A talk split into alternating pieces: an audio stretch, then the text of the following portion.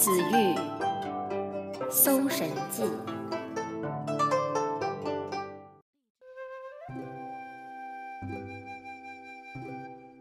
有人说，遇到真爱的时候，男人会变得胆怯，而女人会变得勇敢。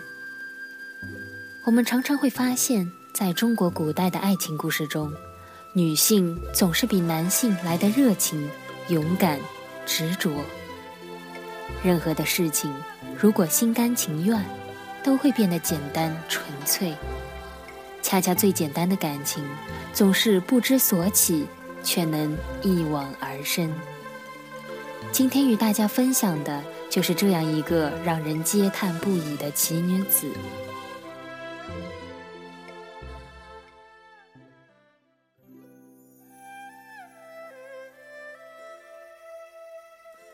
吴王夫差的小女儿名叫子玉，十八岁，生得楚楚动人，又有才华。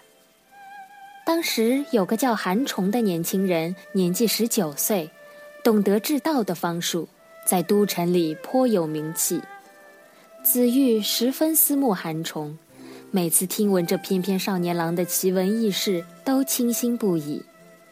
于是子玉悄悄派人给韩崇送去书帛。在这情窦初开的年纪，彼此二人都互相思慕。子玉更是私下里许诺，此生定要与他结为夫妻。韩崇虽然对子玉心生爱慕，却自知身份悬殊，学识不够，配不上子玉，便决定远赴齐鲁游学深造。临走的时候，韩崇嘱托父母向吴王求亲，而这一去。就是三年。韩崇学成归来，满心欢喜回到吴国。刚回到家，就问父母自己的亲事。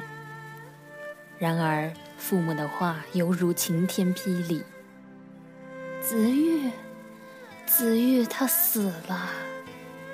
三年前我们带着聘礼求见吴王时，吴王雷霆大怒。”把我们轰走了。后来过不多久，就听说子玉死了，葬在那都城的昌门外。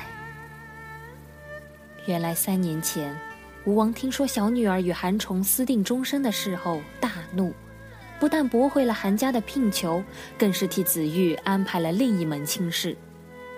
子玉满腔苦闷郁结于心，不久。便香消玉殒了。韩冲悲痛欲绝，懊悔不已。他带着祭奠用的牲畜物品来到子玉坟前吊唁。旧时的回忆全都涌上心头。他想到子玉曾经不顾世俗之见，对自己倾托的款款真情。他想到与子玉私自定下终身。白头偕老、永结同心的誓言还历历在耳，如今却是阴阳两隔，再也无法报答这颗真心。他大声痛哭，舍不得离去，身后树林萧萧作响，似乎也在为他悲伤。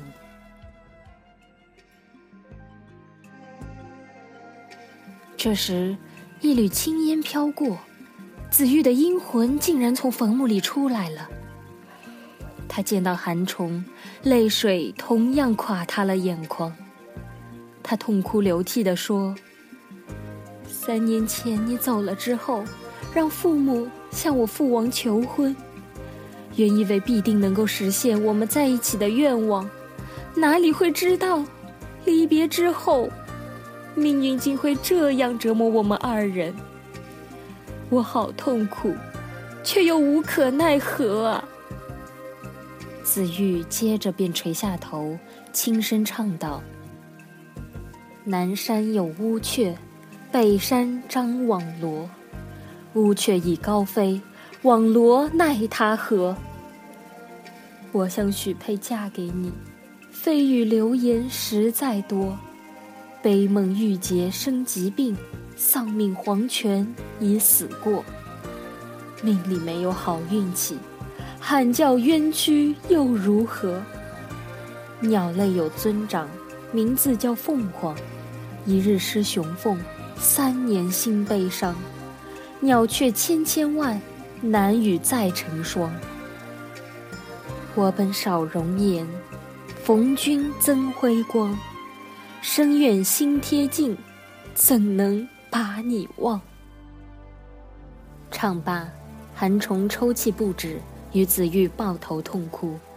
子玉擦干韩虫的眼泪，想要邀请他到墓里去。韩虫说：“死生异路，阴阳两世，我害怕犯下罪过，不敢接受你的邀请。”子玉说：“我也知道，死和生各有不同的道路。可是今日这一别，我们永远都不会有见面的机会了呀。”你是不是怕我是鬼会祸害你？我对你的真心你还不明白吗？我只是想真诚的奉献给你，难道你还不相信我吗？韩崇被他的话感动了，就送他回到坟墓里。紫玉摆设酒席，与韩虫尽情饮宴。在坟墓里，他们像夫妇那样愉快的过了三天。临走的时候，紫玉拿出直径一寸的明珠送给韩虫，说：“机会其名，又绝其愿，还有什么可说呢？季节变化时，你要注意保重身体。如果到我家去，请向父王问候。”韩虫从墓穴出来之后，就去拜候吴王，诉说了这件事。吴王听后大怒，说。我女儿已经死了，而你韩虫还制造谎言玷污亡灵，你这不过是盗墓掘物、假托鬼神的骗子罢了。于是吴王立即催促左右拿下韩虫，韩虫逃脱了追捕，跑到子玉墓前诉说这件事。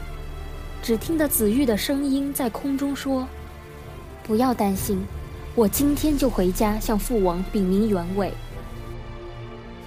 到了晚上。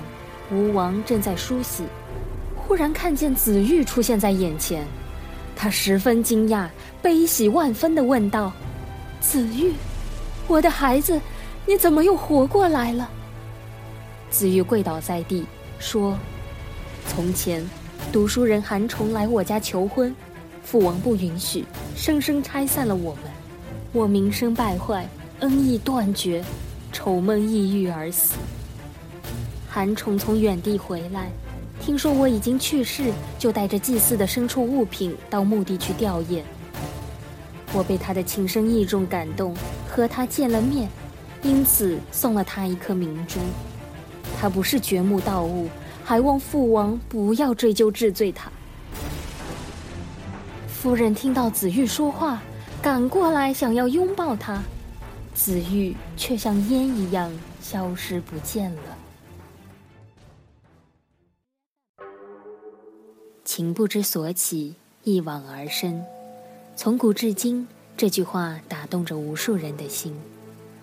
子玉委身于寒虫，像夫妇一般在坟墓中度过了三天，虽然短暂，却是大过须臾一生的快事。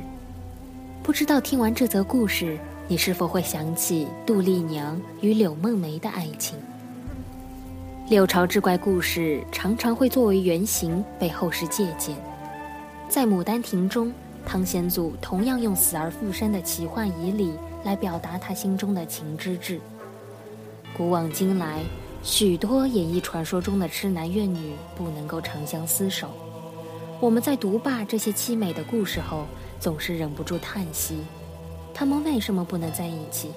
他们就是应该在一起。可是世间相爱的人千千万万，又有多少能够最终携手白头呢？多少相爱的男女，束缚在了门当户对的世俗之见里，折断在二人世界以外的前辈教诲中。可是谁规定幸福的方式只有一种呢？和有情人做快乐事，不也能够拥有丰富而闪亮的一生吗？在《白蛇传》中，白蛇对小青说：“你看，这里有一丛花，我说最爱的是那一朵。有一个人听见了，他自我身边走过去，慢慢摘去，替我插戴起来。啊，这真是人生难以形容的乐趣。